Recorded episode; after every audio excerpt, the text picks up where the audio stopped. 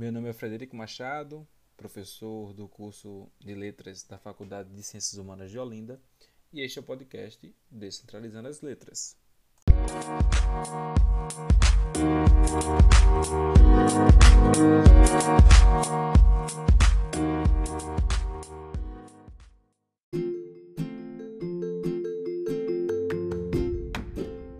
Bom, pessoal, a gente está chegando né, ao final do semestre e com esse final do semestre fica o convite para que as pessoas possam sair um pouquinho das telas, desligar um pouquinho o computador, dar uma desopilada e nada melhor do que um livro para a gente sair um pouquinho das telas, né? voltar aí a esse objeto chamado livro para que vocês possam, né, possa se reciclar um pouco.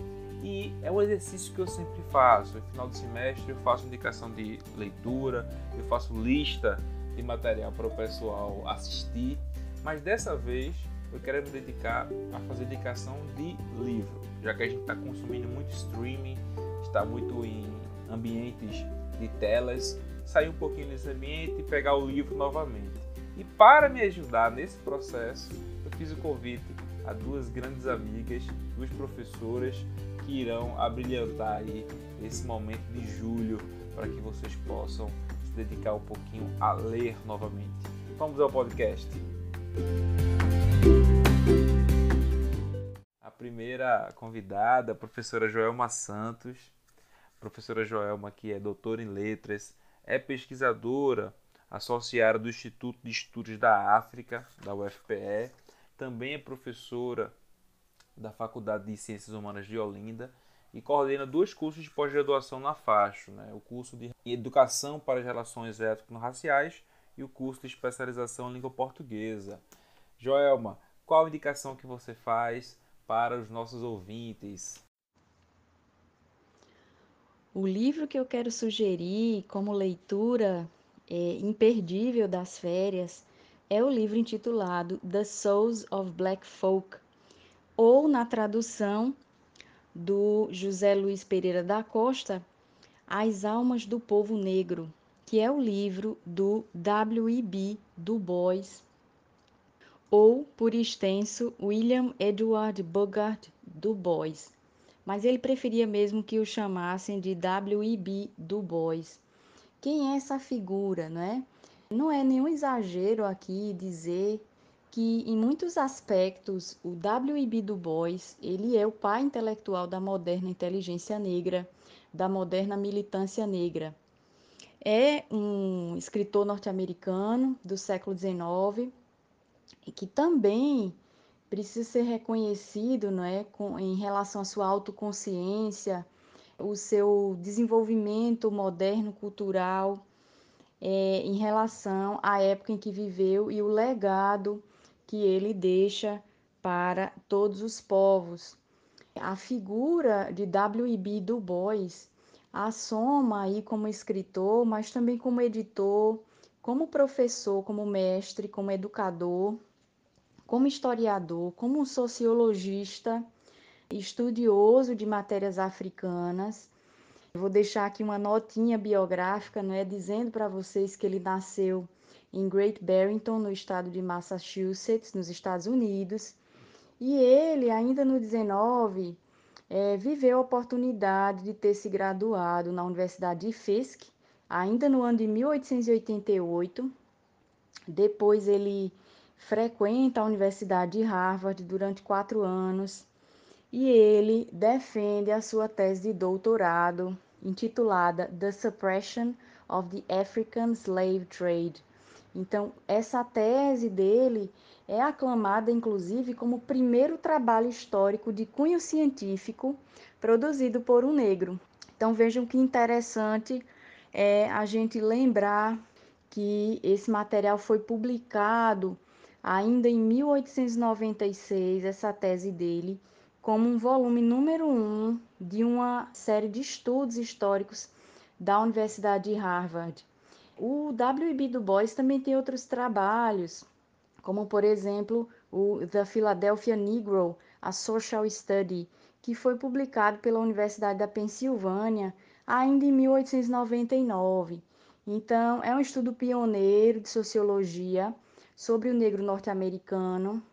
Para gente que está interessado nas questões aí recentes, não é, da discussão do sujeito negro, da constituição desse eu negro e da vivência, não é, em sociedade com todos os conflitos que a gente tem presenciado.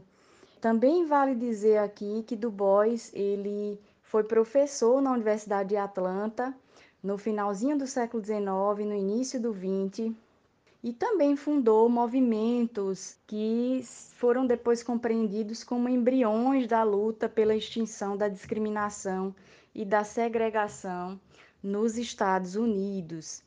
Então, o livro que eu recomendo é The Souls of Black Folk, As Almas do Povo Negro, na tradução de José Luiz Pereira da Costa. É um livrinho de 170 páginas, mas que de livrinho não tem nada, que na verdade é uma coletânea de ensaios que também insere um conto e cada um abordando faces desse mesmo tema, que é a discriminação racial e a luta de um povo para ascender socialmente num mundo em que esse mesmo povo se entendia ainda como estrangeiro. Boa leitura para todos. Segunda convidada, é a professora doutora Viviane Gomes. Viviane, que é professora e gestora da rede estadual de ensino aqui em Pernambuco, é também professora da Faculdade de Ciências Humanas de Olinda e coordena o curso de pedagogia aqui na faixa.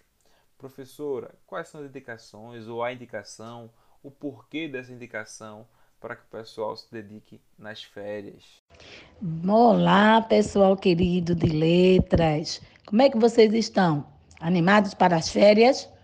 E aí, tem umas dicas legal. Um livro, A Paixão Segundo GH, da escritora Clarice Lispector. E por que, que eu acho esse livro tão bom ao ponto de indicar a você, meu querido lindo aluno de letras? Porque este livro, ele traz a trajetória de uma personagem que é nomeada apenas por, pelas iniciais do nome, GH é sobre a paixão dela, uma paixão de sofrimento, uma paixão de descida ao interior dela mesma para conhecer-se como ser humano. Só que nesse livro há um encantamento além da história, porque há um encantamento com as palavras, há um encantamento com a ligação com a filosofia, com o descobrimento da psicologia em nós. O livro dialoga com o mundo, o, li o livro dialoga com o universo e traz a gente para um conhecimento de nós mesmos. Eu já li esse livro seis vezes, acreditam? Por incrível que pareça. Porque cada vez que eu leio, eu me encontro comigo de uma forma diferente. Como é que você vai se encontrar com você? Leia. Você vai gostar, porque Clarice Lispector é demais, tá certo? E de acordo com um crítico, crítico de Belém, eu esqueci agora o nome dele, ele escrevia muito sobre essa obra de Clarice Lispector. E como eu amava a obra, eu lia muito a crítica dele. Ele dizia que GH significava gênero humano. Eu acredito, porque essa personagem GH, ela é a mistura de todos nós. Por isso que eu me encontro sempre nessa obra e você também vai se encontrar. Mas para que a gente se encontre, é necessário que a gente se desconstrua. É necessário que a gente passe por uma reformulação interior, por uma renovação, porque o livro também cruza com o lado espiritual, com o lado religioso, filosófico, psicológico. Clarice Lispector é tudo. Leiam. Um beijo bem grande, pessoal, e boas férias. Bom, Agora eu vou me chamar para fazer a indicação. Eu acho que a gente está vivendo um momento crucial para pensar o lado mais difícil de nós como seres humanos, das relações sociais, né? Isso fez, faz aflorar algumas coisas é, negativas, mas ao mesmo tempo também revela algumas coisas positivas. E a reflexão ela é muito válida para esse momento. E aí eu queria indicar um livro que já foi meu livro de cabeceira, que é o livro O Inconsciente Político, de Frederick Jameson. Frederick Jameson ele é um autor desses que o ame ou odeio, que traz uma abordagem muito precisa do fenômeno da cultura e da arte como algo intimamente relacionado a posições, posturas, relações políticas entre as pessoas. E parte de uma premissa muito interessante desse livro que é não existe produção cultural que não esteja envolvida de algum tipo de escolha política. Não digo política no sentido de partido A ou B, mas no sentido de você tomar uma posição em relação a alguma coisa.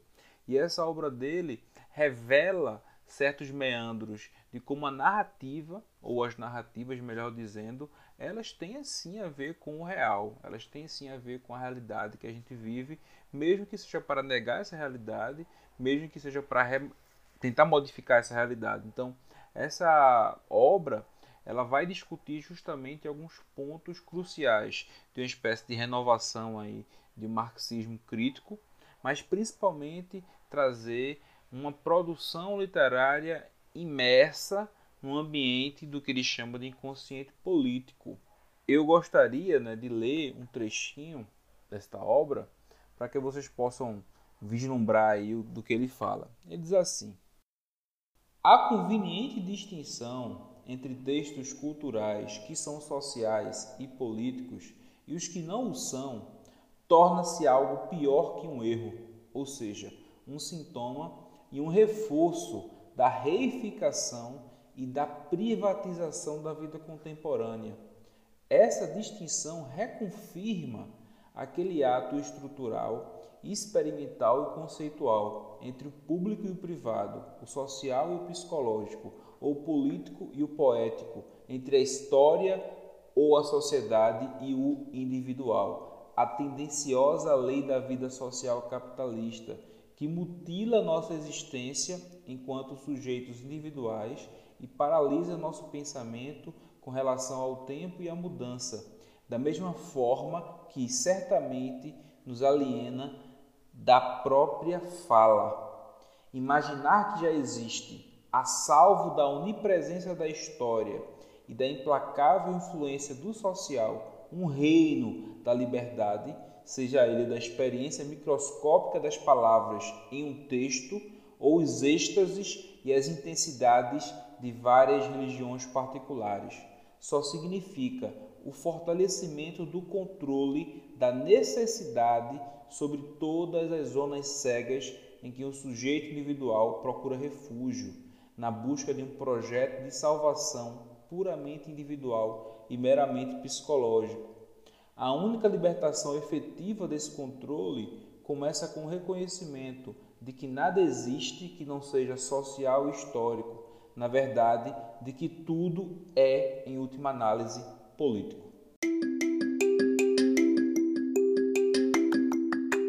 Bom, pessoal, a gente vai chegando ao fim. Esse podcast bem curtinho mas que trouxe aí três indicações maravilhosas para você que quer se dedicar agora em julho a aprofundar um pouquinho a leitura, né? Então, se você colocar um livro por semana, dá para você ainda guardar uma semana para fazer um artigo sobre os textos. É, na próxima semana a gente vai ter o podcast número 10. Ele vai ser bem especial. Fique ligado que sexta-feira a gente lança o podcast Descentralizando as Letras número 10. Bom final de semana e até a próxima sexta.